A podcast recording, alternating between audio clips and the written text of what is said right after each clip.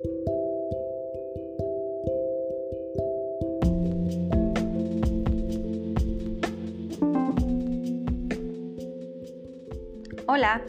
buen día. Bienvenidos a este podcast de psicoemociones, en donde intentaremos buscar reflexionar, cuestionarnos y emprender más sobre la mente humana del niño, adolescente y adulto.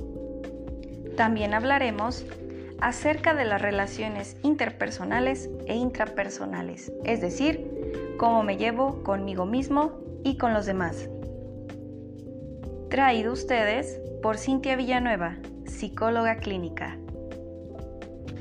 El día de hoy me gustaría compartirles el tema de cómo me siento hoy más allá de bien. Porque cuando le preguntamos a alguien o somos cuestionados sobre cómo estamos, decimos bien, pero ¿qué es bien? Puede que en algún momento nuestra madre, incluso padre, amigos, pareja, nos haya preguntado, bueno, pero ¿qué es bien? ¿Qué significa bien?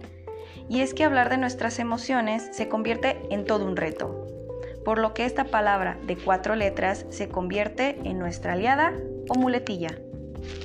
¿Por qué no será tan difícil decir estoy triste, enojado, alegre o frustrado?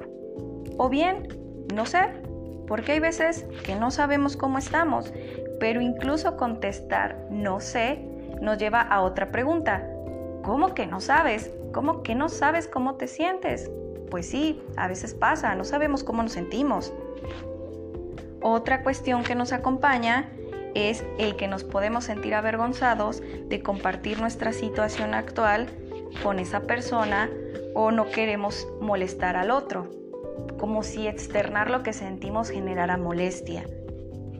Asimismo, el que nos escucha pudiera sentir un poco de incomodidad de una respuesta más allá del bien. ¿Qué tal que el otro me dice que está triste? ¿Qué voy a hacer? ¿Cómo le voy a contestar? Y entonces, ¿cómo respondemos más allá del bien? Primero que nada, vamos a identificar aquello que estoy sintiendo. ¿Cómo lo podemos identificar? Desde el área corporal. Mi cuerpo se siente tenso o relajado Siento mi cara tensa o relajada, estoy cerrando el puño, tengo ganas de llorar, mi cuerpo tiembla y entonces ahí sabré qué estoy sintiendo. Ahora, ¿cómo puedo expresarlo? Me siento en la posición de poder expresar mi enojo, de poder expresar mi tristeza o realmente es una situación que me está sobrepasando y a lo mejor al expresar mi tristeza, lo único que salga de mi boca es llanto. Tus emociones no te van a comer, pero sí te pueden dominar. No siempre vamos a estar felices eufóricos y entonces contaremos una historia donde nos fue increíble y conseguimos el trabajo de nuestros sueños o nos pidió el matrimonio. Hay veces que va a haber historias donde vamos a estar muy tristes o muy enojados y también eso se vale expresar. Aquí es donde la comunicación va a tener dos vertientes, porque por una parte el otro tiene la capacidad de expresar abiertamente todo lo que siente, pero también la contraparte tiene que tener la capacidad de escuchar aquello que sale del otro, que le aqueja, que le duele o que lo hace sentir contento, y la escucha entonces tendrá que ser activa. Entonces la pregunta sería, bueno, ¿A todos le cuento todo lo que me pasa? No, tampoco es la respuesta. Hablar abiertamente con todos de lo que nos pasa pudiera ser contraproducente, pudiera hacernos sentir vulnerables o observados o juzgados, sino más bien crear una red de apoyo aquellas personas en las cuales nosotros depositamos nuestra confianza y en la cual sabemos que no nos va a juzgar. Al contrario, nos va a escuchar y en algunas ocasiones, ¿por qué no?, nos va a aconsejar. Aquellas personas o estas personas nos van a hacer sentir escuchados y reconfortados no nos van a hacer sentir que nos juzgan, de pronto aquel consejo, recomendación que nos den, a lo mejor nos hace enojar o nos hace sentir más tristes o decimos, ay, qué buen consejo nos dio esta persona.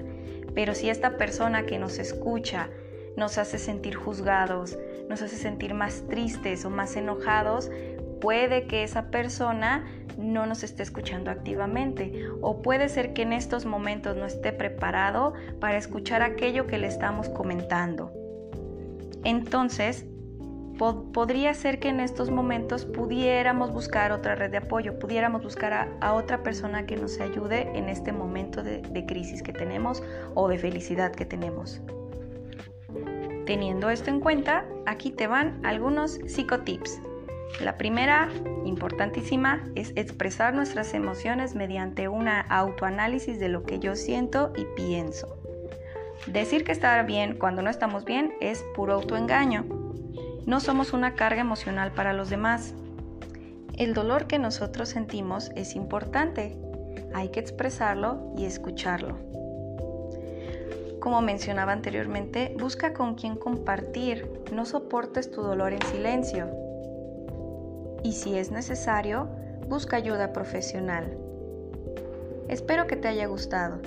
Si tienes alguna recomendación, sugerencia o alguna pregunta que te gustaría que expresáramos y resolviéramos, escríbenos al correo psicoemociones.atención.gmail.com. Muchas gracias.